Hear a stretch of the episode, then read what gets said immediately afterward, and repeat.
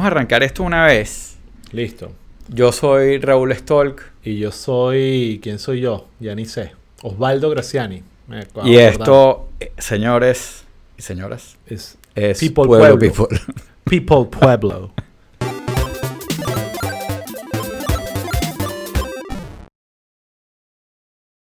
Aquí estamos. Ok, aquí estamos. Eh, Ahora sí empezamos con Bienvenidos todo. todos. Full energía. Gracias, Víctor Cárdenas, por sumarte. EPA. Eh, me encanta ese término, EPA. Yo soy Eso- fan del EPA. Eso es muy venezolano, es Sí. latino en general. Yo creo que eso es típico que uno dice que es solo venezolano, pero de repente te enteras que los dominicanos También lo usan igual. El EPA chamo es muy venezolano. EPA. Épale, épale sí creo que es muy de nosotros. Épale es Exer, creo que es un pelín Exer. Bastante. Mucha gente. Sí, creo que es Exer. Épale es Exer y hay otra palabra que parece que es super Exer, que solo decimos nosotros que es fino. Fino, sí, totalmente. Ujú. Eso sí, totalmente super Exer. Eh, Mira, a- antes de arrancar el episodio, quería hacer un comentario. El episodio de la semana pasada, eh, YouTube le puso una restricción de edad. Bueno, es que tú también. Eh, entonces, si lo quieres- decidiste elegir un, ep- un Si lo- título que. Si lo quieres ver en YouTube, tienes que suscribirte con tu... O sea, tienes que sign in con tu cuenta de YouTube. Pero ¿por qué? ¿Qué, qué- por qué YouTube no censuró, Raúl? Bueno, porque yo le puse un título que, no sé, no le gustó. ¿Cuál es el título, Raúl? Fuck, Mary, Kill, Pence, DeSantis, Trump. Obvio que nos iba. a- O sea, tienes fuck y tienes kill asociado a políticos. A políticos. de sí. alto calibre. Claro, pero O yo... sea, YouTube no ahí sé por qué pensé, el- por- no sé por qué yo YouTube pensé que el algoritmo de YouTube podía razonar la cuestión y decir, ah, es un es una referencia al chiste o al juego, pues. Sí. Que de hecho después me quedé pensando porque, bueno, ese es, yo creo que ese es mi orden, Ujú. Pero me quedé pensando y lo preguntamos por ahí, nadie lo quiso responder, pero en, en Fuck, Mary Kill con esos tres personajes, ¿a quién escogería? Fuck, Mary Kill es. ¿Quiénes son los personajes? Trump, DeSantis Son y Pence. Pence, DeSantis y Trump, que son como lo- los que hablamos el episodio pasado, que podían ser los, los candidatos. eh, o, o- o- o nos imaginamos cómo sería una primaria con esos tres personajes. Sí, no voy a responder. Pero, pero tienes que responderlo, o la gente tiene que responderlo aquí en este chat de... Es que no, no sé ni cómo pensar nada. ¿Sabes? Como Y no, y no pueden responder y que no, es que yo soy hombre, a mí me gustan las mujeres. No, tiene, o sea, el- la idea de Fuck, Mary Kill es que no te puedes salir de esa Ah, negociación. pero Dime tú, ¿cuál es tu...? No, yo lo puse en el, en el título. Ajá. Claro, pusiste el título, pero ya elegiste tu... tu Ah, tú elegiste quién, a quién vas a cada uno. claro. Ok. Fuck Pence, Mary DeSantis y Kill Trump. Fuck, aquí dice Pedro Graterol, fuck Pence, eh, Kill DeSantis, Marry Trump. Wow. wow, Pedro Graterol, eso sí es osado, pana. Bueno, lo bueno de casarte con Trump es que te vas a quedar con una buena plata comparado con, con los otros dos. Con una, sí, ¿tú crees? Bueno, no sé, también está quebrado. Eh, ahí eso debe ser, no sé, eso que entre, eh, eh, entierra a la ex esposa Sí. en, en sus campos de golf para tax breaks. Lo Eh, bueno, lo bueno de casarte con Pence es que básicamente lo obligarías a suicidarse porque él obviamente no está de acuerdo con el matrimonio gay. Entonces si se casa Claro. con Pence, entonces él se siente Oye, que, pecador. quedar queso. él se siente pecador y, y se suicida, probablemente, o, o no sé qué va a hacer, pues entonces... Claro, pero yo creo que la, la broma no es como tratar de darle la vuelta de qué serviría en, en el mundo político, sino que no te puedes escapar de, de- de responder la pregunta. Bueno, sí, sí me puedo escapar. Ah, y simplemente ok. no lo respondo. Bueno, ok. Qué, qué aburrido. Es que no, te lo juro que no tengo forma de, Qué de- aburrido. de pensar. No me Por quiero- favor, si los que están aquí viendo esto en el chat, anímense, cuéntenos, Sí, respondan, háganlo divertido. exacto. Pero bueno, Pero eh, bueno, nada, vamos a yo creo que- seriar esto un poquito. On that happy note, Bienvenidos aquí. eh, Verónica Peña pregunta: ¿Cuántos Osvaldos hay aquí? Wow, de verdad hay como cuatro o cinco. O sea, aquí está López, Parra, Graciani, no sé quién más aparece por ahí, pero, pero sí, somos unos cuantos. O sea, es, sí. un- hordas de Osvaldos. es interesante. Es interesante tener este, este grupo de tocayos en el grupo. Eh, pero Ve- bueno, nada. Verónica saltamos, Raúl. Peña dice aquí, te casas con Trump y terminas cayéndote de las escaleras y enterrado en su golf course. Bueno, wow. O sea, es una referencia a que, sabes, que Ivana se murió y la enterraron No sé si es un golf course, pero... en el club de golf. Sí. Creo que sí, sí. ¿En serio? Sí, Wow. Es que, que familia tan rara. sí. Pero bueno, volvamos a Al- hacer la agenda. Sí, Eh, no, bueno, vamos, perdón, vamos la- primero, vamos a hacer housekeeping. primero housekeeping. Ok, bueno, a los que están aquí, eh, obviamente lo dice el cura para quienes van para la iglesia, pero todos los miércoles a las 8 hacemos live. Entonces, si lo estás viendo eh, diferido, lo estás oyendo por Spotify o lo que sea, la verdad es que vale la pena pegarse a los en vivo porque el live chat se pone bien divertido y hay gente interesante y gente que hace buenos comentarios. Entonces, vale la pena. Eh, aparte de eso, recuérdense los que están en YouTube que tienen que suscribirse, darle a la campanita.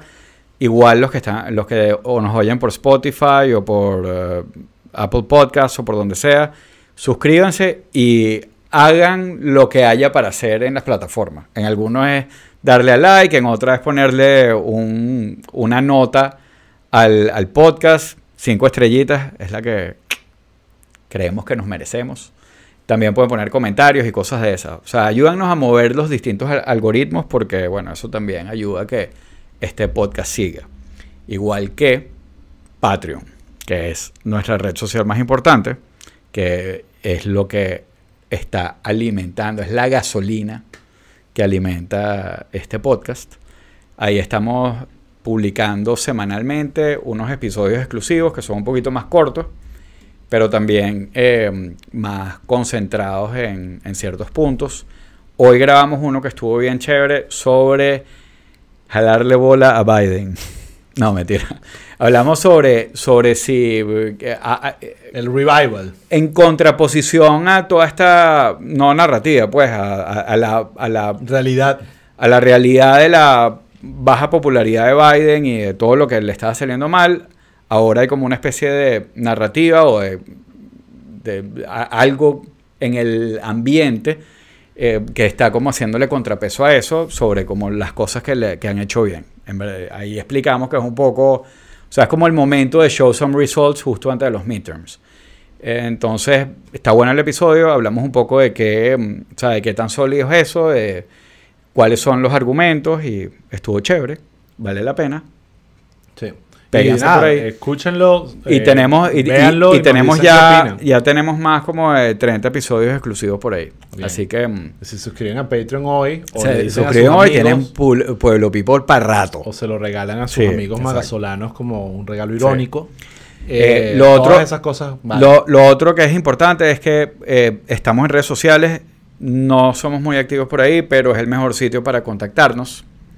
En Twitter somos arroba pueblo underscore people y en Instagram arroba pueblo people. Aquí pero Pedro Graterol dice el Bidenaissance, como el Renaissance. Sí, Está bien. Bueno, Eh, la pregunta es si realmente es un renacer o un espejismo o, o- o nada. Eh, Sí, las respuestas. las respuestas o las preguntas en el Patreon. Eh, estamos listos para la agenda, Raúl. Tenemos algunos Sí. temitas, no todos son largos, pero hay unos que vale la pena mencionar. Eh, entonces te quiero repasar lo que vamos a hablar. Obviamente, como la naturaleza de este podcast y el origen, vamos a darles un update electoral. Ayer hubo elecciones aquí en Estados Unidos, primarias en algunos estados, y de alguna forma todas estas eh, elecciones nos dan dando señales un poquito de lo que va a pasar en noviembre con los midterms y otras cosas más que, vale la pena mencionar, lo que pasó en Kansas Ujú. Con el tema del aborto creo que es importante y todo este update electoral lo haremos al final del episodio, así que sí, eh, estén pendientes con eso que, que un temita importante. Eh, otra cosa quiero mencionar rapidito es este tema de, de el Senado y, y el bill de los veteranos que, que pasaron. Eh, hemos visto, eh, creo que se habló un poquito aquí la semana pasada, Jon Stewart estuvo como, ha estado muchos años activo con esto, pero ayer- eh, la semana pasada medio perdió los papeles y creo que ayudó a que, a que la gente se pusiera en fila y, y bueno, ya entraremos en detalle con eso. Otra noticia que nos enteramos hace que sí, no sé, una hora, es que el Senado también en- está aprobando vainas. ¿Qué Sí. está pasando? Se están moviendo Se las está cosas. moviendo. Aprobó casi que unánime, casi, eh, eh, aceptar a, a- a Suecia, a Finlandia en la OTAN, en NATO, eh, que obviamente es otra cosa hablar. Como le dicen en España, la OTAN. La OTAN. Y eh, bueno, también quiero hablar un poquito de este viaje de Nancy Pelosi a Taiwán y todo lo que ha causado, porque hoy va a estar cargado Porque de a- a- anda sin- internacionales. Anda sin pelosis en la lengua. No, ¿verdad? Estoy que me paro y me voy. Esto es horrible, señores. qué- Eh, qué esto no me re- chimbo. este- ese chiste no me Tú representa. sabes que es chimbo que esto es en vivo. Sí, no, no. hay Eh, y no hay nada que hacer. Eh, No, si ya hay la que- gente lo vio. Lo que se puede hacer es deslindarse de ese comentario. Y lo estoy haciendo en este momento. Mira, ok. Eh, y bueno, también, y, y, y quiero también mencionar lo de Al-Zawahiri. ¿Cómo se dice? Al-Zawahiri. Al-Zawahiri. Al-Zawahiri. Exacto. Bueno, perdonen, así, pero- perdonen a los militantes de Al-Qaeda por mm, no pronunciar bien el nombre Sí. de su difunto líder.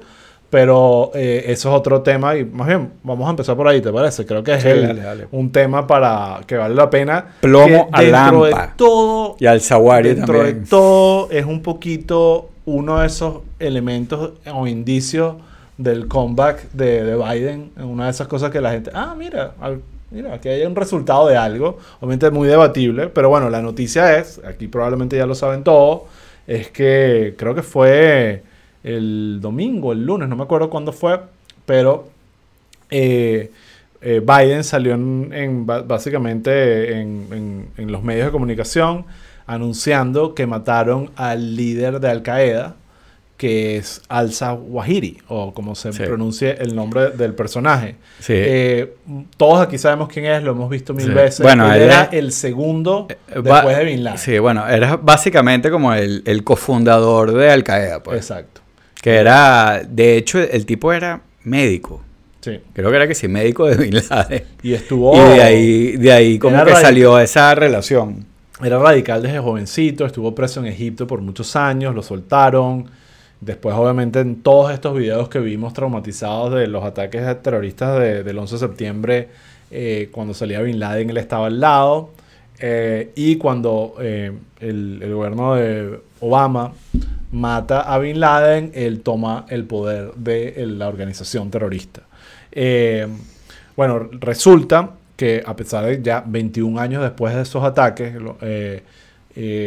resulta que él decidió, al-Zawahiri Hiri decidió mudarse de nuevo a Afganistán después de que se retiraron las tropas de allá eh, y Estados Unidos averiguó dónde estaba, esperó con calma, eso fue lo que por lo menos dicen eh, la, la- versión oficial, a que tuvieran la oportunidad de matarlo a él nada más. Al parecer solo lo, eh, lo- el- lo que Biden pidió fue, tienen la orden con tal de que no Sí, haya, no ninguna muerte civil. Claro, Eh, lo, lo mataron con un pues. drone. eh, hablan un poquito ahí, se llama creo que Hellfire o algo así el drone. Y explican que la tecnología de esos drones es que casi que lo que lanzan son unas hojillas que atraviesan las paredes. Una cuestión súper eh, eh, futurista y distópica. Sí.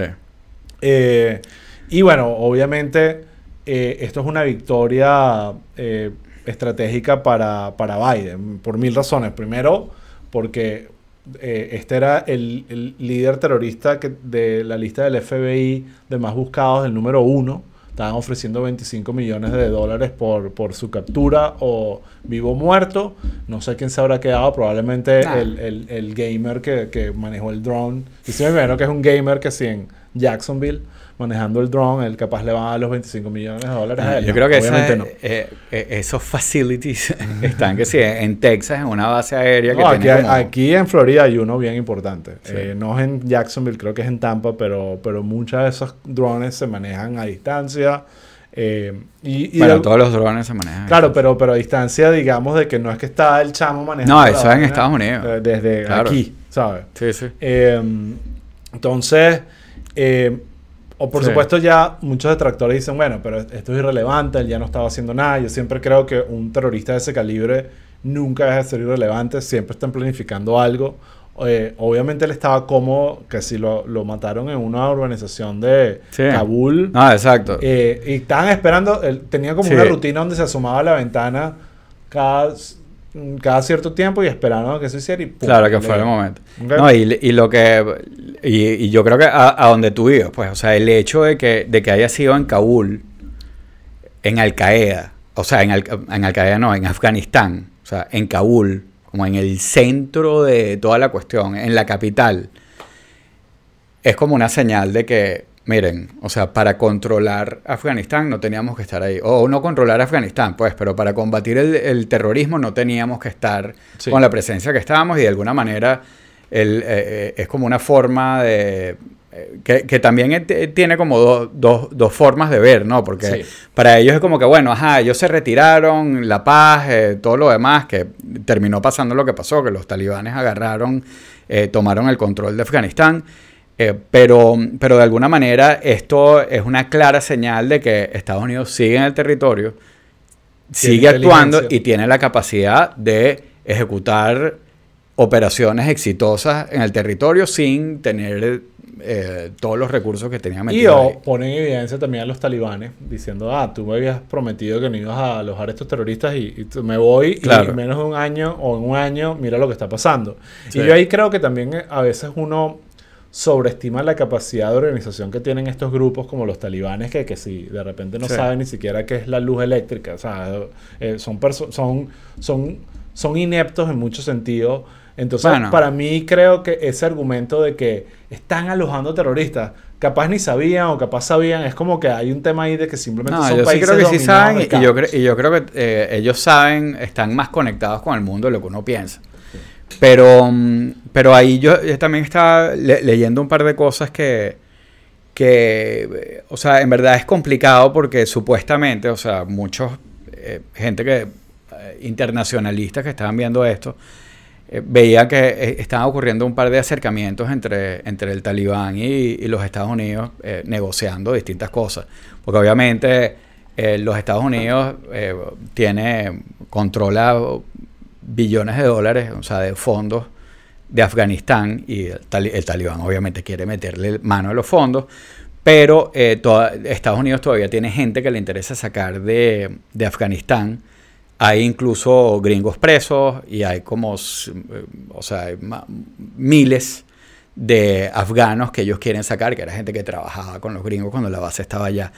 Y en estos días eh, hubo un par de acercamientos, eh, estaban dando negociaciones y mucha gente dice como que, bueno, chévere lo que, lo que hicieron con esto, pero eh, eso pone en riesgo todo esto que se estaba hablando. Pues.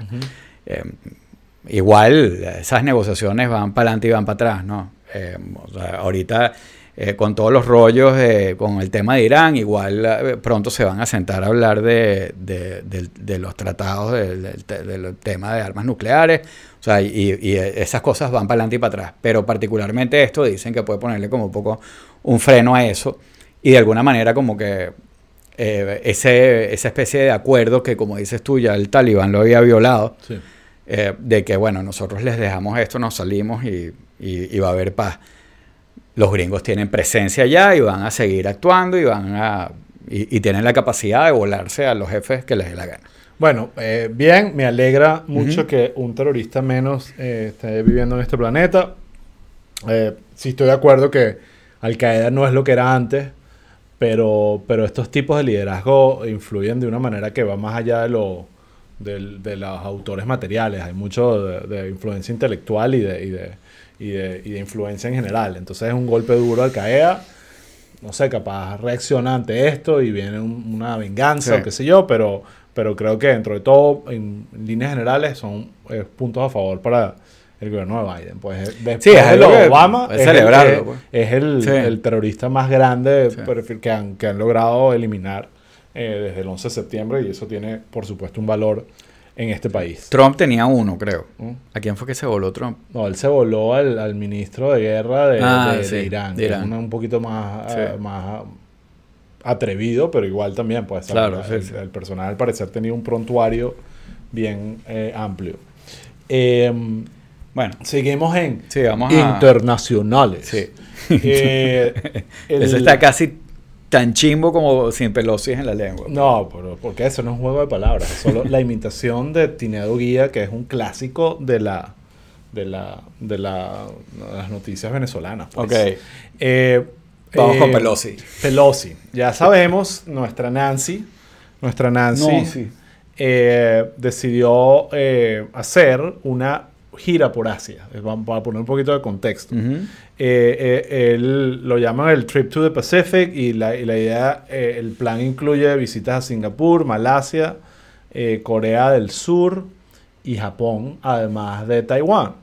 Eh, por supuesto, con, cuando Pelosi anuncia que va a visitar a Taiwán, China la pierde. O sea, se, se, eh, se molestaron, anunciaron que iban a tomar, iban a, a- a acelerar prácticas militares. Todo el mundo Y- la perdió, en verdad. y- y- Porque los gringos también. Sí, y cuando llegan a. Cuando ella llega ya, que estuvo ayer por allá, eh, en verdad empezaron a hacer un montón de prácticas militares alrededor de la isla. Hay un mapa que vi esta mañana donde ves y realmente la isla estaba rodeada de actividades militares por todos los ángulos. Exacto. Son ejercicios militares que son básicamente es una práctica de cómo tomar Taiwán. Exactamente. Entonces, que entendamos eso, pues, Taiwán es un, Sí. un país eh, democrático, cerquita de China, pero China cree que es de, o sea, que Taiwán es como un poquito lo que pasó con el Tíbet. Ellos creen que es de ellos y a pesar de que ha habido mucha eh, tensiones diplomáticas a lo largo de la historia, ahorita están en su peor momento. Claro. Eh, y la- el temor que hay en Taiwán es que, como tú mencionas, que Japón, eh, China se está preparando para invadir Taiwán. Y, eh, por supuesto, es muy importante lo que está haciendo no solo Pelosi, pero el gobierno de Estados Unidos en apoyar claramente a Taiwán y darle su... Claro, pero, pero el gobierno de Estados Unidos hubiera preferido que Pelosi no fuera. Y eso lo han manifestado de, distintas, de distintas formas. Un poco con la de- de defensa de, de una cosa que los chinos no entienden, que es la, la división de poderes y que Pelosi básicamente puede visitar a quien le dé la real gana. Claro. Y que y Biden no puede hacer nada para pararla, aunque no, no hubiera querido Sí. que, que ella fuera a visitar Taiwán.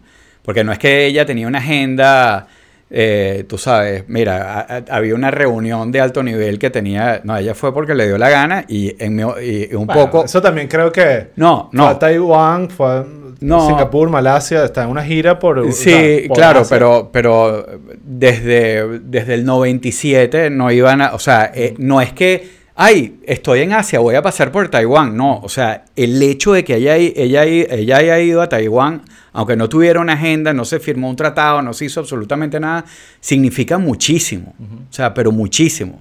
O sea, es algo que Significa muchísimo para quién. no es que para, bueno, para Taiwán y para China y para Estados Unidos. Para, para, para ambos, para Y- Taiwán y, para China. Y para China y para Estados Sí. Unidos, porque Estados Unidos de- siempre, eh, o desde hace muchísimos años, desde, eh, desde Jimmy Carter, tiene una, una política de, o sea, reconocer a China y, a- y no reconocer explícitamente a Taiwán como un Estado independiente. Sí, o sea, reconocer que Estados Unidos sí va, mantiene relaciones con Taiwán, que los ayuda y que incluso les ha dado ayuda, a- ayuda militar y les han vendido armas y, y bueno, el Made in Taiwán, relaciones comerciales como tú quieras, pero políticamente reconocerlos como Estado independiente no es algo que ha hecho y no es algo que ellos querían hacer. Entonces, o sea, hay el viaje de Pelosi, eh, eh, o de alguna manera como que eh, no es que no es que prende la chispa, pues, pero, pero sí es un, es un momento de tensiones interesantes y no, no es, o sea, no, no es cualquier cosa, pues. Entonces, ella, como te digo, no es que tiene una agenda. Ella a lo mejor está viendo, una de las cosas que he leído por ahí, de por qué pudo haber ella decidido hacer ese viaje, tiene que ver con, más que todo, con su legado. O sea, ella sí ha sido una gran eh, defensora de los derechos humanos en China, eh, de, eh, tuvo, o sea, el, el tema de Hong Kong, sea, ella, ella sí ha sido eh, muy vocal con el tema de China y esto es consistente con lo que ha sido su discurso. Pero a lo mejor ella viendo que quizás ya su term como, como líder del, del, del House se termina, eh, probablemente para como que sellar su legado, hizo esto, que es algo que, Legítimo. sí. o sea, que es algo muy interesante, algo súper risky y es algo que va a quedar, pero no es que había un propósito, eh, o a, la- o a los analistas les ha costado mucho entender cuál es el, proceso- el- un propósito más allá de que dejar eso como parte de su Bueno, legado. yo, yo lo veo como, primero, a- alineado a, los a sus principios. Segundo, está este elephant in the room, que es lo que pasó en- con Ucrania y Rusia. Y, y entender cómo, cómo ese tipo de cosas, el apoyo de estos países puede ayudar a prevenir una cuestión como esa. Yo creo que, obviamente, eh, China no es Rusia, esa es la parte que más preocupa porque yo creo que China es la versión preparada de, Rusia. Eh, pero creo que a la hora de ver cómo realmente la democracia está en juego, incluso en este país, creo que el tema de pro-democracia está un poquito más en boga, como se dice, que hace... hace Claro, pero es una decisión de Pelosi. O sea, esto no es algo de la pol- política exterior gringa. O sea, this is not it. Yo sé, una- igual sigue siendo Sí. igual de, de válido el argumento, que ella está entendiendo que los valores democráticos son importantes y que ahorita Sí. más que nunca Aquí- un- un- una audiencia como la, Ameri- la, la de Estados Unidos tiene que entender Sí. eso. Y de- Eh, eh, y de- sin duda es agenda personal, pero está totalmente Y asociada de a hecho, de la, ma- la mayoría de los demócratas están espantados. Claro. Porque, bueno, eh, eh, no es el tipo de cosa que ellos harían. Y los republicanos están y Pero, que. pero, ¿dónde estás yeah, tú que la Nancy, mayoría de let's los, go. Tú estás viendo los demócratas están espantados. Yo no he visto eso. Ya, yo sí, bueno, es lo que yo he leído que. Sobre todo, Yo los, tengo la Casa Blanca. sobre todo los demócratas que están alrededor de la Casa Blanca. Claro, eso sí, entendiendo. Eh, pero- y, y- y un grupo grande de demócratas moderados, pues. claro. Ahora, ahí, eh, ahí va el punto. Primero, esto demuestra No, demócratas moderados no, los, los otros. Esto demuestra que, que Nancy Pelosi no es comunista, así que eh, lo Ah, siento no, por no, muchos pero, marico, venezolanos que, es una- que, sí, que- que están en esa El que locura, crea que ella es que, ella era la, la comunista o, china o, no, o bueno, izquierdosa. ¿En dónde está? No entiendo No. cuál es. ah, Pareciera que no, que Nancy al final no es comunista y es pro democracia. Sí. ¿verdad? Tiene, Sí. tiene sentido. That's not it. Pero bueno, en, en todo caso, como tú dijiste, o sea, China sí están, eh, desde que anunció ella que iba a ir, están con, bueno, con el tema de los ejercicios militares. Eh, hay gente que le, pre- le- que le preocupa que, mm, o sea, eh, como en el timeline de lo que pudiera pasar con esto, eh, es como, o sea, China siempre ha, para ellos, eh, ellos siempre se han movido hacia, esto se lo oí a alguien de, de político, que decía como que, mira, o sea, China siempre, siempre se ha movido hacia que nosotros vamos a volver a Taiwán. Sí. Y ellos tienen un time frame. Este- esta persona, eh, que era una anal- analista de Foreign Policy, decía, eh, pon tú que ese timeline para China es de aquí a 25 años. Y que obviamente para los para Estados Unidos y para, y para Taiwán lo ideal es que eso nunca ocurra. Pero de alguna manera este timeline de China como que se lo hace más urgente en un momento que para Xi Jinping es bien complicado porque él ahorita está como que negociando eh, eh, lo, que, lo que él tiene que hacer como que para quedarse en el poder de por vida y él tiene que lidiar con política dentro de China. Así como los chavistas tienen que lidiar con política chavista, aunque sea una dictadura y todo lo demás, en China pasa lo mismo. Eh, y hay unos grupos dentro del, dentro del Partido Comunista Chino eh, que ven a Xi Jinping como un tipo medio, eh, medio débil. Eh, y coincide con esto y es como un mal momento. Pues. Entonces, desde el punto de vista de, de- de foreign policy, como que los ánimos están caldeados. Pero por ahí he visto, vi mucho a través de Twitter eh, y, y- y se convirtió como una especie de meme, no sé si tú lo viste, que hablaba de, de algo como que, la, eh, de que los rusos llamaban la amenaza china o algo así, que era básicamente una amenaza que es bullshit y que nunca va a pasar. Oja- esperemos que sea así y que esto no escale. Sí, eso Eh, es algo que, que se lo- lo- creo que lo menciona en el chat y, y y está por ahí es que eh, el- los chinos eh, como gobierno tienen un poco la reputación de, de amenazar demasiado con consecuencias y después no hacer nada. Y de repente esto es uno de los casos.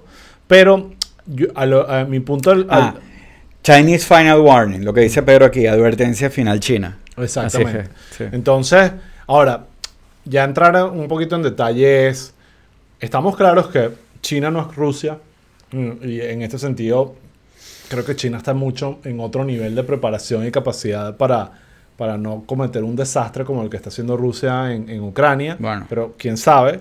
Y obviamente Taiwán no es Ucrania. Sí.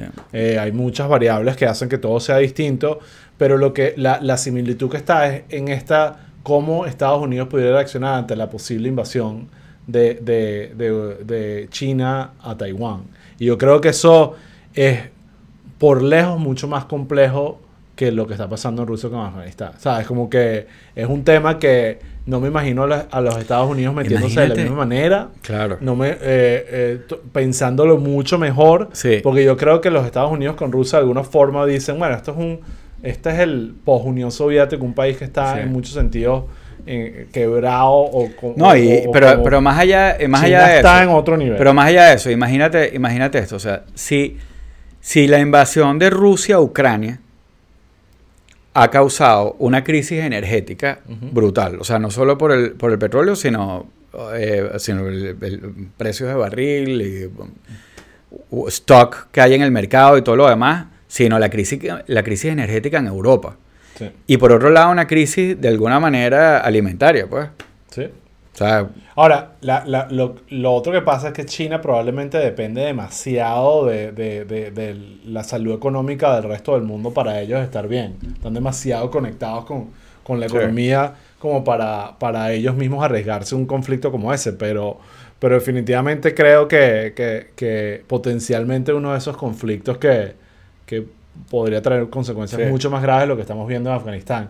Creo que lo único que podría, ah, eh, de lo que estamos viendo en, en Afganistán, no, perdón, en Ucrania, lo único que estamos viendo en, en Ucrania que podría hacer pensar a los chinos es ver y decir, mira, los rusos pensaron que iban a tener este país en dos semanas o menos y mira, aquí están. eh, Taiwán no es. Ucrania. Exacto. Tai- Taiwán no es Ucrania, pero también el, el tema de que las cosas no necesariamente salen como tú Sí. pensabas que iban a salir. Claro, pero si China decidiera hacer algo, o sea, eso sí sería, o sea, o sea, ellos pudieran dejar esa broma hecha polvo. Sería una catástrofe Claro. que nos llevaría a otro tema. Eh, sobre eso, lo, lo que tú dices, Bueno, o sea, Rusia podría lo, lo que, lo- que estábamos diciendo, Estados Unidos no reconoce formalmente a Taiwán como una nación independiente. Pero eh, sí, eh, varias veces, o sea, Biden ha dicho que, que ellos defenderían a Taiwán.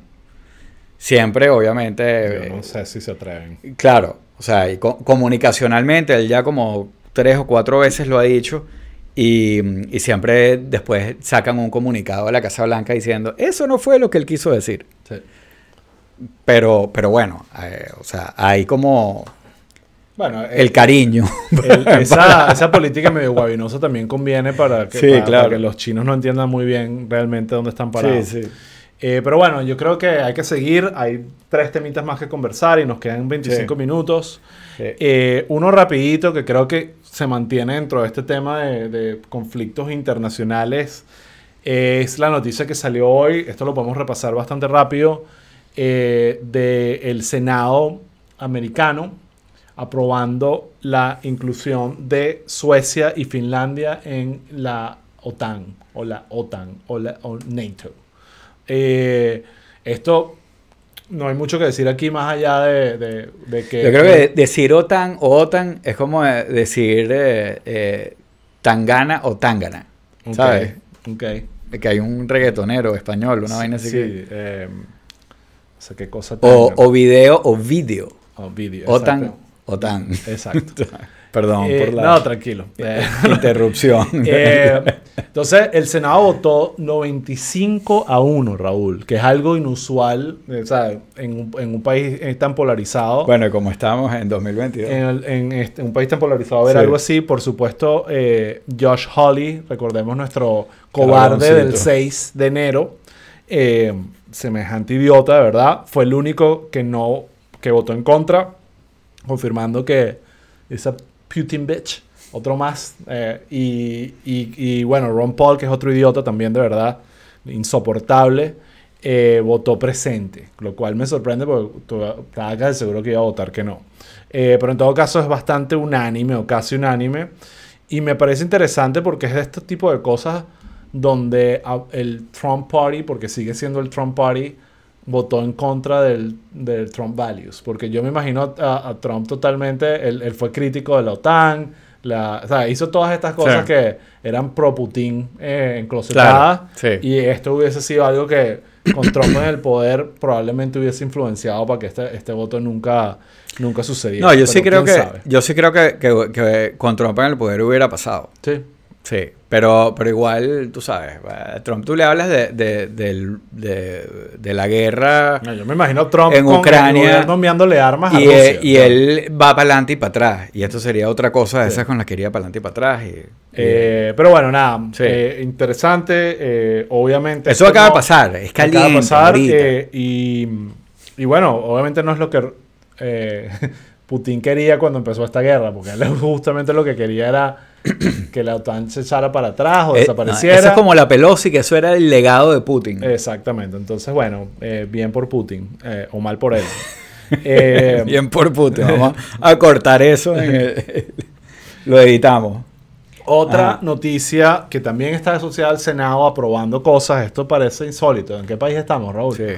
Es el Senado aprobando el PACT Act, que es este eh, bill para el tema de los veteranos con los burn pits, que es, Sí. eh, pasó el 11 de septiembre eh, con, el, con todo lo que se quemó ahí en, el, en Ground Zero, pero después durante la guerra de Irak y Afganistán estaban estos burn pits que básicamente eran estos lugares donde quemaban toda vaina para Todo. no tener que Basura. enterrarlo. Sí, Quemaban exacto. basura y, y al parecer, incluyendo eh, el hijo que se murió de, de- de Biden, al parecer su cáncer cerebral estuvo probablemente asociado a esto. Eh, Sí, eh, está ligado a los fumes de Muchos de casos de veteranos con cánceres terminales y, y- y enfermedades súper crónicas de respiratoria eh, han estado asociadas con estos burn pits. Eh, la historia es que, y lo hemos visto a través, creo que a través de Jon Stewart más que nadie, Jon Stewart ha estado por muchos años tra- tratando de que esto se apruebe. Ujú. Y por supuesto con mucha resistencia, irónicamente, de los republicanos, que son los más pro veteranos y toda la paja, pero al final, a la hora de la verdad, no, no aparecen. Sí. Y eh, eh, en las últimas semanas hubo un development donde finalmente se había logrado tener los votos necesarios Sí, de está- 25, estaban todos alineados. de 25 Sí. senadores republicanos que finalmente dijeron, sí, dale, vamos, estamos con esto. La semana pasada aparecen estos 25 senadores y dicen, eh, lo estamos pensando, el presupuesto, ahorita la economía, no estamos seguros. Y bueno, ahí fue que salió Jon Stewart con este famoso otro. No, bueno, la- lo, lo rebotaron lo rebotaron. en el momento eh, diciendo que, mm, que le daba un poder discrecional al, al gobierno para, para meter que si 400 eh, o, o- verga, estoy malísimo con los números, no sé si eran 40 o 400. eh, 40 eh, eh, billones de dólares, a- alocarlos donde les, donde les diera la gana. Eh, y, bueno, eh, ese era como el, el- el- el talking point republicano.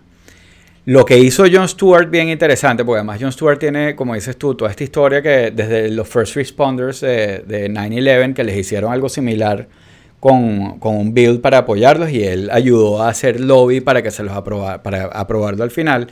Pero lo que hizo muy interesante de Jon Stewart la semana pasada fue decir, ya va, esto que rebotaron es exactamente lo mismo que ustedes habían aprobado. O sea, puedes verlo en, en la página, del, o sea, Mm. eh, está exactamente lo que ustedes, o sea, ¿qué cambió? No cambió absolutamente nada. O sea, eso que ustedes están diciendo de que le da un poder discrecional y tal, aquí no se cambió una palabra de esto. Esto es un punto político de ustedes y están usando a los veteranos para esta vaina y tal.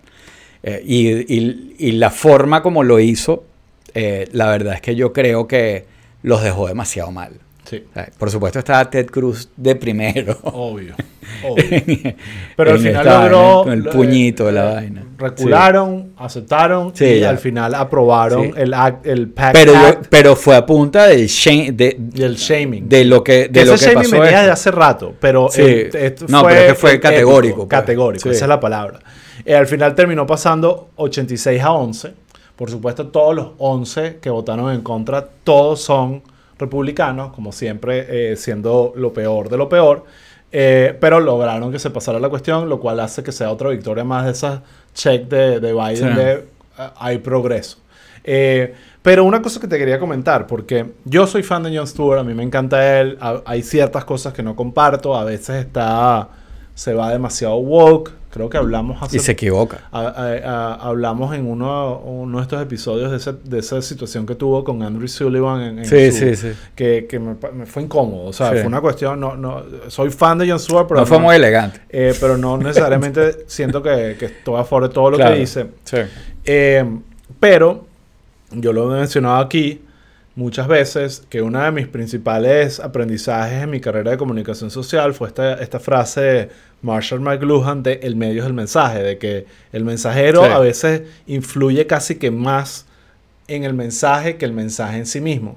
Y una de las cuestiones que yo veía usando, eh, viendo cómo este grupo de veteranos usaba a Jon Stewart de mensajero, me, me- me hacía pensar como, ¿será estratégicamente correcto que sea Jon Stewart la persona? Porque Jon Stewart siempre fue, o sea, lo vemos como el, el, el- el que estaba atacando a los republicanos con argumentos y yo aplaudiéndolo detrás, no estoy criticando eso, pero definitivamente estoy seguro que muchos republicanos, eh, incluso moderados, pueden ver en Jon Stewart eh, un personaje con el cual no conectan, con el cual están en desacuerdo y por, su- y por probablemente con, el- con el- el- un personaje el cual probablemente se burló de, de ellos Sí, directamente sí. en algún episodio del Daily Show. es que Eh, y yo digo, coño, no sé si al final funcionó porque lo más importante es que fue auténtico. Jon Stewart no estaba ahí para ganar puntos políticos ni nada. Él estaba realmente ahí trabajando porque le importaba la causa. Sí. Y creo que esa autenticidad al final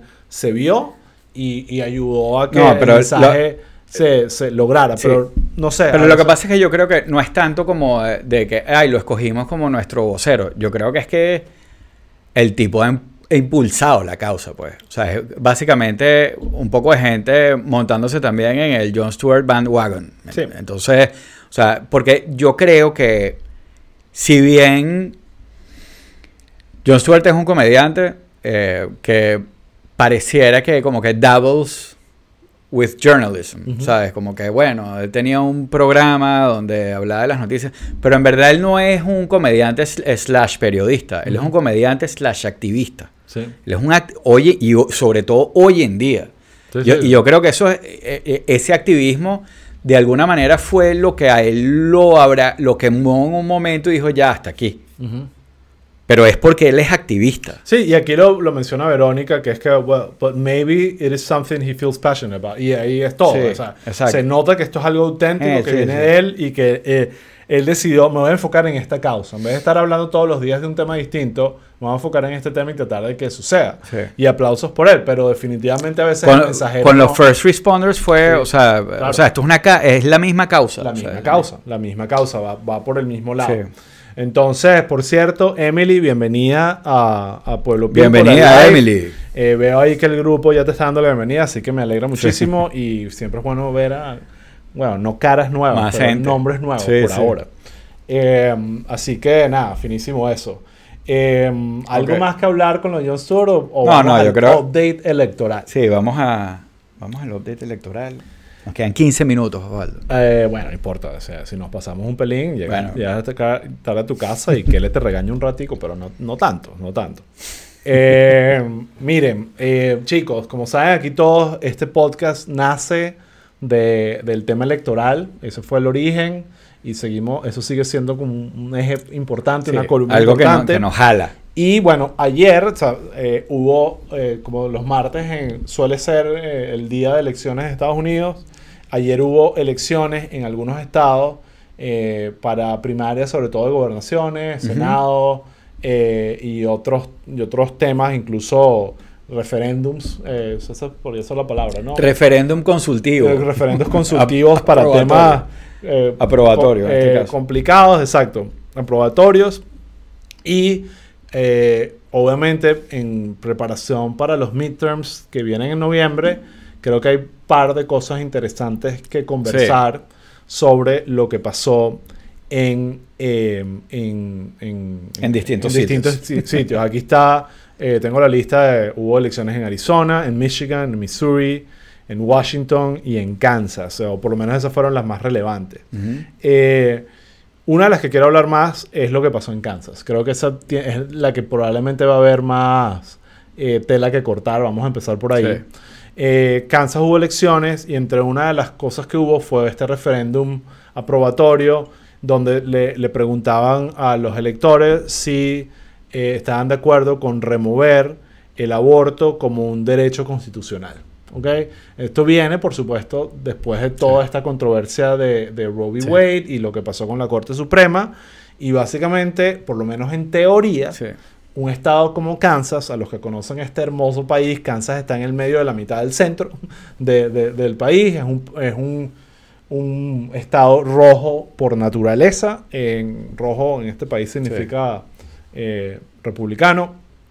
Y eh, por, lo menos en expectativas te haría pensar que si algún estado estaría listo para abolir el derecho constitucional del aborto, Kansas podría ser un ejemplo. Eh, un detalle interesante, para que entiendan, Trump ganó ese estado eh, cuando perdió las elecciones con 15 puntos de diferencia. O sea, es un estado rojo eh, claramente rojo. De repente no el más rojo, pero bastante rojo. Sí. Entonces, ¿cuál es la sorpresa de todos ayer, Raúl? Que eh, ganó. ganó el no. El no. Que eso quiere decir, no queremos que lo eliminen como un derecho constitucional. Exacto. Lo cual ganó, ganó la protección. Ganó la protección del aborto. del aborto. Exacto. Y eh, no solo ganó, sino ganó por una diferencia margen considerable. Un margen de 18 puntos donde el resultado más cercano, o sea, más reciente que vi es 59-41. 59 a favor de mantener la protección del aborto y 41 en contra. Eso quiere decir que en un estado donde ganó Trump con más de 15 puntos, eh, la elección esta fue con más de 18, lo cual es como que contradictoria. Pero, ¿qué te dice a ti eso? pero no es, o sea, no, es necesariamente contradictorio. No, a mí lo que me parece interesantísimo esto es que, bueno, esta es la primera como prueba electoral del, del, del issue del aborto. El, el, post del post row strategy. Exacto. Ese es el término que y, le y, y, y, bueno, creo que es una... O sea, creo, creo que trasciende a Kansas. Porque no solo se convierte en, en, en algo que mostrar, para quienes están en, la causa del aborto, sino también de alguna manera es como no, no, necesariamente un deterrent eh, para quienes están tratando de prohibirlo, pero les da algo que pensar al momento de decir, oye, mira, o sea, e, el aborto es popular. El aborto es popular. O sea, hay dos cosas. Yo, yo creo que primero no deberíamos eh, asumir que, que este 49, eh, perdón, 59-41 representa que es que la mayoría de la gente es pro aborto en Kansas. No necesariamente es así. Yo lo que creo que pudo haber pasado es que el tema del aborto finalmente movilizó a la base demócrata diciendo no, o sea, esto hasta aquí llegamos nosotros, esto no es inaceptable y probablemente hubo un turnout demócrata, probablemente no, pero, hubo mayor a lo esperado. Sí, lo, cual, lo cual es una señal de, ah, eh, pareciera que el tema del aborto sí, pudiese ser algo que mueva gente. En el lado demócrata, porque sabíamos que movía gente del lado republicano, pero ahora, cuando te lo están quitando, pareciera que mueve y es una estratégicamente estoy seguro que todos los estrategas, estrategas demócratas están tomando nota claro. para, para ver cómo mensajean esto en los midterms. Sí, no, y, o sea, mueve demócratas y también demuestra que, puede ser un punto para que un moderado conservador eh, piense dos veces su voto, ¿me entiendes? O sea, ahí pone a pensar a los republicanos qué tan importante es para mi constituency este punto que, o sea, mira cómo en casa salió, pues. Mira cómo salió. Sí. Y, y, y oh, habla muchas cosas interesantes. Una, una cosa que salió cuando, cuando pasó todo esto de la corte, irónicamente, pues Trump fue el que puso estos jueces, a, unos cuantos de esos jueces, a tres de ellos, es que Trump en, en, en secreto estaba preocupado, que sentía que eso iba a afectar al partido. Sí, sí. Y cuando ves eh, el resultado de un, lugar donde él ganó con 15 y ahora este tema lo pierden con 18, tenía razón. Eh, y yo creo que, que, que ahí te das cuenta donde que, que de repente el, digamos, el partido, porque no esto recordemos, esto lo hablamos, esto no es solo Trump, esto fue Mitch McConnell, esto es una No, estrategia no. del partido. No, Trump eh, fue, fue el, vessel, fue el, Sí. el- el elemento, el, el vessel. esa- no sé el vessel del Great Awakening. Exacto. Pero ahí te das cuenta que el partido republicano no necesariamente está en todo alineado con la con no necesariamente su base, pero con los electores tradicionalmente Claro. republicanos. Sí, sí. Aquí lo mencionan. La gente no es tan radical ni para un lado ni para el otro. Sí, no quieren la radicalización izquierdosa, pero tampoco quieren esta radicalización Hans Maintel. Sí. Eh, y obviamente hay muchas mujeres en Kansas diciendo, hasta que llegue yo, pues manténme esta protección y igual yo sigo eh, votando republicano y cuando me pregunten por otra cosa probablemente votaré Claro. por Trump o seré rojo, Sí, pero sí. esto no me lo toque. Entonces yo creo que lo interesante de ahí es más bien para los demócratas entender que esto sí realmente tiene Sí, posiblemente moviliza su base y, eh, y un pegada. poquito más. y en, Sí. lo hablamos en el episodio de Patreon, que recomiendo que vean, eh, en, en una situación donde tienes a un gobierno en crisis, con una inflación altísima, una popularidad súper baja, que un issue como este te dé esperanzas de poder mantenerte vivo en los midterms, cuando probablemente los chances son de que pierdas el Senado y Mm. la, el, el House of Representatives. eh, ahorita dicen, bueno, capaz pero- no los perdemos. ¿Cómo están las encuestas con lo, con lo del Senado? Porque yo creo que... Vamos a... ¿Tú Yo sabes dónde, más no? so- sí. ¿Tú sabes a dónde? Aquí a lo, a lo Joe Rogan. Ok. Vamos a- A, lo- a 538. En 538, el, estima, el forecast de ellos está Democrats win 58 in 100. En el Senado. O sea, que mantienen el Senado. Sí, que mantienen el Senado. Y- Pero todavía los tienen perdiendo en el House. Por una paliza Sí, abrumadora. Exacto. ¿Ok? Y yo creo que eso es probablemente lo que más seguro va a terminar pasando. Eh, y bueno, nada, veremos qué, qué significa eso. Eh, pero, Pero- bueno, pasaron otras cosas también. Sí. Eh, eh, Raúl. para Pasaron ya cosas muy interesantes. Ir cerrando el episodio. Y esto, esto, esto que voy a mencionar ahorita es uno de los eh, actos más recientes de comedia involuntaria, que yo soy fan, lo siempre lo he dicho, yo amo la comedia involuntaria. y, y en este caso quedó claro, creo que lo, lo pusimos en el Twitter de Pueblo People, pero en el estado de Missouri hubo primarias para la, el, ahorita no me acuerdo si era gobernación o senado, discúlpenme ese lapsus, eh, eh, republicano. Y eh, resulta que habían dos candidatos pro Trump con el nombre Eric. Uno se llama Eric Smith y el otro se llama Eric Greitens. ¿Ok? Y Trump obviamente estaba en esta nota de dar endorsements a todos estos candidatos, apoyar a su candidato trumpista, pero al parecer estaba como indeciso de que Eric apoyar. Si E- quería Era primaria del Senado. era el primario del Senado. Eh, si quería apoyar a Eric Smith o Eric Greitner. So, ¿sabe? Eh, lo que decidió Trump fue darle el apoyo a Eric. Sí, y publicó se le olvidó. literalmente, yo no creo que se le olvidó. Ah, yo creo que se le olvidó el apellido y después, o sea, fue una cosa que le salió Yo tengo otra Bello. teoría. Yo Que tengo fue a propósito. Yo tengo otra teoría. Yo creo que él quería que ganara Eric Greitens, que no que- quedó de tercero.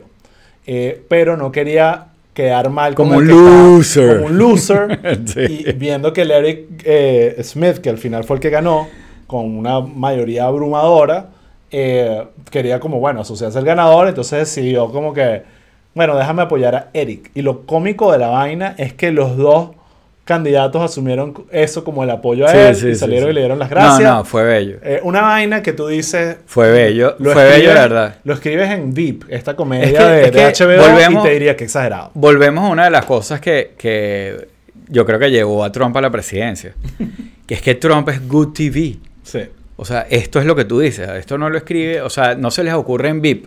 sí. Y, y pasa en la vida real. Sí. Pero, pero sí, me dio demasiada risa los tipos, los dos asumiendo y que, thank you, President Trump, Y- for y, your ojo, endorsement. Me impresiona, Raúl, que tú creas que haya sido un error. Bueno, no sé, o sea, me, me- Yo creo que fue a propósito. pero, pero es que, o sea, eh, Trump es una mezcla de...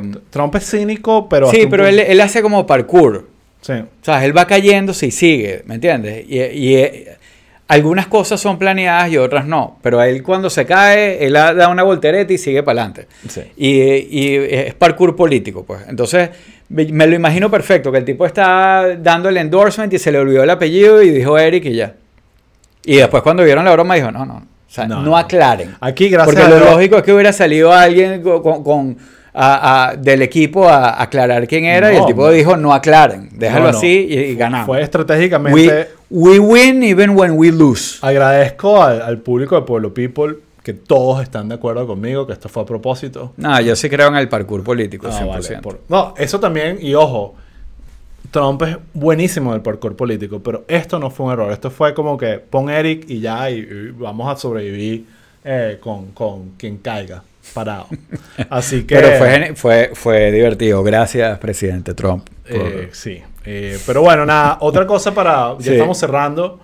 Eh, yo siento, y no lo metí en la- aquí en las notas, así que disculpa que lo lancé así de la nada, pero la semana pasada Trump eh, está en estos rallies eh, pre-campañas, aunque no se ha lanzado oficialmente. Yo siento que el- la semana pasada, creo que fue el jueves o viernes, eh, dio un discurso donde para mí, yo lo vi, escuché la parte, el, el clip, y dije, ok, se lanzó.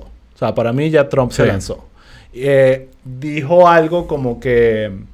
em, que, el- que, el- que básicamente es un, eh, casi mesiánico, es el, el- tono ahorita, como que él necesita lanzarse porque él, eh, este país necesita su ayuda y que, y que él va a venir aquí como un salvador a tratar Sí. de rescatar este problema que estamos viviendo y que, que es basi- básicamente está diciendo como yo no quiero pero la situación me está obligando a tener que lanzarme lo dije. Sí. Y, y yo veo eso y creo que el approach de él va a venir como el salvador mesiánico, no como Sí. este tipo que bajó por las No, escaleras a, a- Puede a- ser. a- bueno, la- bajó a deportar por mexicanos. Hoy, hoy en día, pero hoy en día eso es parte de la, de la mitología de Trump. Sí. Bajó por la escalera. de la- Entonces, yo creo que, Eso depende usando cómo tu lo- término, yo creo que ahorita vamos a tener una campaña del Trump mitológico. ¿Sabes? Sí. Aquí que esto se va a ir Pero, mm, para otro y- nivel. Y, como dices tú, o sea, en verdad ya eh, eh, en la prensa y tú ves que le preguntan el otro día en el partido de golf nefasto ese, el, el torneo ese que, que- que organizó, eh, alguien le preguntó como que, bueno, President Trump, wha- what's coming?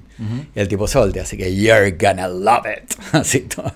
Pero eh, quería hacer, aquí antes de cerrar, quería hacer un plug rápido de nuestro episodio de la semana pasada de, de, de Patreon, porque mm, hablamos de esta estrategia de los demócratas de meterle plata a las... A las Candidatos más. no, pero no es a, a los candidatos magas, es a darle visibilidad a los candidatos más magas para que sea contra ellos, contra quienes les toque competir. Ya el primer casualty de esa estrategia, o uno de los primeros casualties, porque ya han ido eh, saliendo va- varios, es este eh, Peter Meyer de Michigan, que era como eh, un republicano Moderado. moderado que había votado a favor del impeachment de Trump y se lo sonaron y quedó un loco de metra, que es quien, contra quien van a competir. Eso es Michigan. Eh, eh, eso, eso es Michigan. Eso Una, es Michigan, una estrategia. Senado, gobernación. eh, creo que House. Ok. No estoy seguro. Eh, Eh, pero, pero, o sea, una estrategia súper delicada. Lo hablamos, está en Patreon, en Patreon de la semana pasada. Em, en el podcast de The Daily, después de nuestro episodio de Patreon, porque ellos están suscritos a nuestro Patreon, sacaron un episodio hablando de eso, pero lo que me pareció interesante es que hablan del antecedente de esa estrategia. De, de alguna manera, porque no es que en algunos casos sí meten, pero lo que hacen es como que hacen ads en contra del candidato más radical, pero son con talking points que a los radicales les gustan. Ya, Diciendo como que este, this guy is too conservative for Michigan, ¿sabes? Ese tipo de cosas. Eh, que, que los conservadores dirán como que sí, o los más conservadores, los radicales dirán, this is my guy. Eh, y, y bueno, de alguna manera los tratan de impulsar. Pero bueno, eh, tenemos eso en Patreon de la semana pasada, está interesante. Ya estamos viendo, eh, estamos empezando a ver resultados de la primera fase de esa estrategia. La primera fase es en primaria. La segunda, obviamente, va a ser en los midterms, a ver si Vamos a ver. efectivamente la estrategia le sirve. El precedente que cuenta el Daily. Es Trump. No, no, no. El precedente que cuenta el Daily es de hace más de 10 años, de la época de Obama One, creo, eh, donde sí sirvió. Bello. Sí, yo creo que puede estrategia, servir. pero bueno. Pero, pero a veces Pero yo bueno, creo que los eh, demócratas eh, subestiman es lo mucho interesante los que, es interesante que, que, bueno, que eh, como decíamos en ese episodio, que siempre nos hemos dicho como que, mira, los demócratas deberían go low a little bit y bueno, aquí están metiéndose con las primarias republicanas. No, Eh, no no llamaría sé. eso go, go low, pero Bueno, entiendo, sí. entiendo, entiendo, entiendo. Puede ser medio, medio, Go smart. puede ser medio ingenuo. En 2022. Eso es lo que puede ser. Sí. Eh, Bueno, pero nada, Raúl, llegamos Sí. al final. Aquí dicen comentarios. eh, eh, hablan de Sí. lo de Alex Jones y lo de Ah, Parkland. sí, Sí, lo sí. vimos, estábamos viendo algunos videos Era hoy. eh, Sandy Hook, creo que era el. ¿no? exacto, lo, exa- exacto, lo de Sandy Hook es verdad. Y, y, lo, y vimos algunos videos hoy. Este desastre con los mensajes de texto, de verdad, es una. O sea, por- es Alex Jones, es un personaje que está. Ya, que se lo lleven. Sí. Es que no, que pague. Exacto, final bueno, digo, que se lo lleven quiebren. por- al, final es, al, al final es la mejor estrategia Ahí es quebrarlos lo que económicamente duele. para que no Sí. tengan realmente músculo para hacer más Sí. daño. Pero Eh, bueno. pero bueno, nada, eh, no, Sí. no, no tocamos ese tema Estu- en mucho eh, detalle, pero de pero- repente la semana que viene. No, No, sí, sí, sí, sí. sí. Eh, vamos a ver qué pasa con eso. Otra ideita que tengo, la voy a lanzar aquí porque vi Ay, por aquí papá. que alguien lo, lo mencionó, me parece, creo que Verónica lo menciona, un future episode sobre el ballot de Miami-Dade. Y una idea que tengo, Raúl, la lanzo aquí sin anestesia. Es que a los Patreons y a los que nos están siguiendo constantemente, que viven en Estados Unidos y planean votar, nos digan dónde están y, y para nosotros hacer como una, un poco de research de, de las opciones Ah, que tienen dale. y hablar un poquito Ok. eh, de cara a los Sí, midterms. algo así podemos Eh, hacer. Así que bueno, si están regados por el país, díganos dónde votan, cuál es- y ojo, nosotros mismos tenemos que hacer la tarea. Sí. Bueno, yo realmente no soy experto en esos detalles, pero quiero que, creo que vale la pena Sí, que... Aquí nos están mandando tarea, pues. Exacto, Vamos, que- Miami Dade. Bueno, eso está fácil y además está, es como el Sí. territorio que dominamos, pero Sí. incluso otros lados, a los que están regados por el resto del país, avísenos, sobre todo si van a votar para, para de repente Dale. educarnos un poco de cuáles son sus opciones. Bueno, vamos cerrando. Eh, lo último que les dejo también, tarea. Fuck, Mary Kill, Pence, DeSantis, Trump. Respondan en los comentarios. I will Hasta la próxima. kill myself before making that decision. Hasta la próxima, pues. Bye. Bye.